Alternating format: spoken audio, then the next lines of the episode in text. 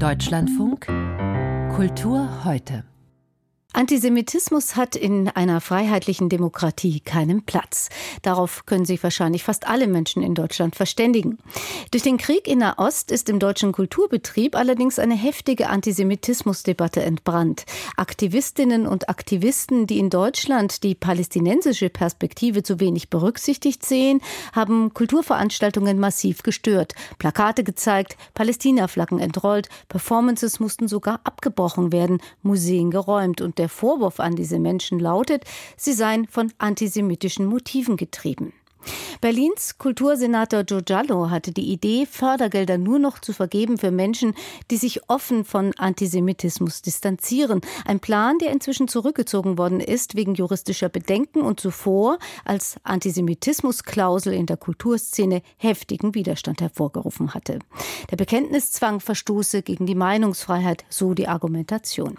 Ein schwieriges Thema also, das heute den Kulturausschuss des Bundestages beschäftigt hat und unser Kulturkorrespondent Korrespondent im Hauptstadtstudio Wladimir Balzer hat die Anhörung verfolgt. Herr Balzer, es war neben Kulturstaatsministerin Claudia Roth die Direktorin des Jüdischen Museums Frankfurt Miriam Wenzel dabei, der Antisemitismusbeauftragte der Bundesregierung Felix Klein und der Leiter der Bildungsstätte Anne Frank Meron Mendel.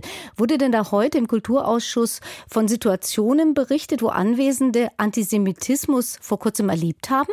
Es gibt ja zahlreiche solche Situationen, aber ein ja, eine wirklich prägende Situation, über die wir ja auch berichtet haben, ist die, die vor einigen Tagen im Hamburger Bahnhof in Berlin passiert in dieser Kunsthalle. Und Miriam Wenzel, die Sie schon kurz erwähnt haben, die Direktorin des Jüdischen Museums in Frankfurt, war Betroffene, als sie dort während einer Performance auftrat und einen Text las äh, und eben genau in dem Moment dort unterbrochen worden ist von einer ja, Gruppe von jungen pro-palästinensischen Aktivistinnen, die sie da von der Bühne gescheucht haben äh, und dort 20 Minuten lang letztlich den Hamburger Bahnhof okkupiert haben.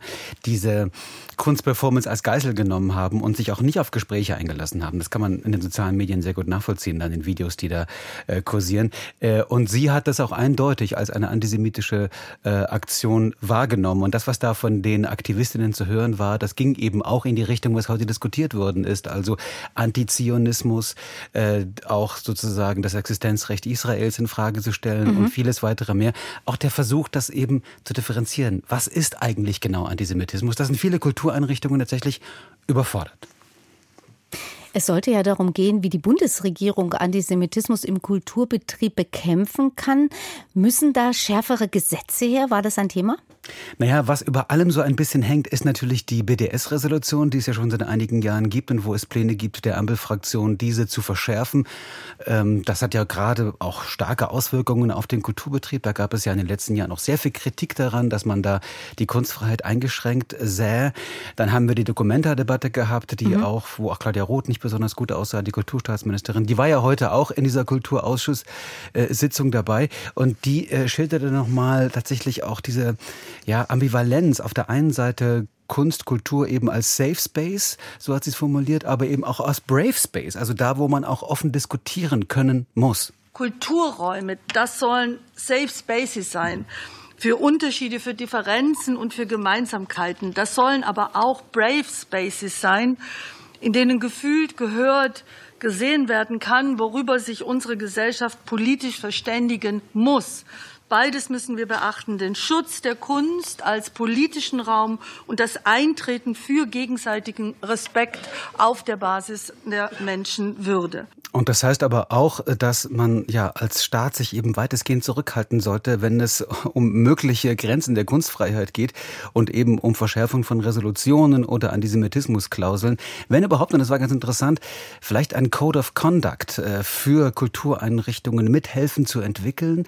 Und Claudia Roth äh, dazu Folgendes gesagt. Das ist nicht meine Regie. Nicht ich bin diejenige, die die aufdrückt, sondern ich versuche, den Rahmen mit, da, mit zu, äh, herzustellen, damit diese Debatten laufen. Ich kann Ihnen eine ganze Liste geben von den Einrichtungen, die das erarbeiten. Aber das kommt nicht von unserem Haus, sondern es wird mit den Institutionen zusammen erarbeitet. Aber das ist eben nur ein Teil tatsächlich, wenn der Staat Rahmen setzt, wenn es da bestimmte Regeln gibt, mögliche Verbote.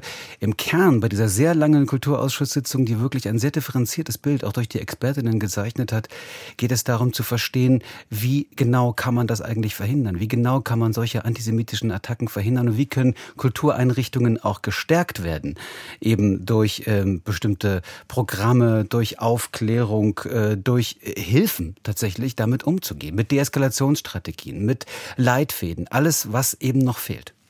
Andererseits gibt es ja in der Kultur auch Menschen, die sich für eine stärkere Berücksichtigung der palästinensischen Perspektive in Deutschland einsetzen, ohne Antisemiten zu sein, ohne das Existenzrecht Israels abzuerkennen. Unterscheidet denn der Bundestag da genau zwischen Antisemitismus und Kritik an der Politik Israels? Ja, also das ist natürlich immer wieder auch gesagt worden, auch von Felix Klein zum Beispiel, dem Antisemitismusbeauftragten der Bundesregierung, der bei dieser Kulturausschusssitzung dabei war, dass niemand hier, sagte er, äh, Israel-Kritik zensieren will, sondern es geht ganz konkret um Antisemitismus. Und ein beeindruckendes Statement kam auch von Meron Mantel, dem äh, Direktor äh, des Anne Frank, äh, des Anne Frank Bildungszentrums in Frankfurt am Main, äh, der sich ja auch bei diesem Thema, auch bei der Dokumente auch immer wieder mit eingemischt hat und der sich gegen Boykotte, gegen Verbote jeder Art ausgesprochen hat. Wir brauchen eine Kultur des Vertrauens statt eine Kultur des Verdachts wir, wir sollen genau dieses Vertrauen den Kunst- und Kultureinrichtungen schenken und sie dabei zu stärken gegen alle Formen der Angriffe an deren Autonomie und der hat es eben geschafft, dieser Meron Mendel tatsächlich da diese Brücken zu bauen und zu sagen, wir brauchen offene Räume, wir müssen offen miteinander reden können und alles, was eben so Richtung Verbot, Richtung Boykott, Richtung Beschränkungen geht, schließt diese Räume und das ist im Moment in dieser aufgeheizten Situation nicht gut für Kultureinrichtungen, so sieht er es. Im Kulturausschuss des Bundestages ging es heute um Antisemitismus im Kulturbetrieb. Wladimir Balzer berichtete.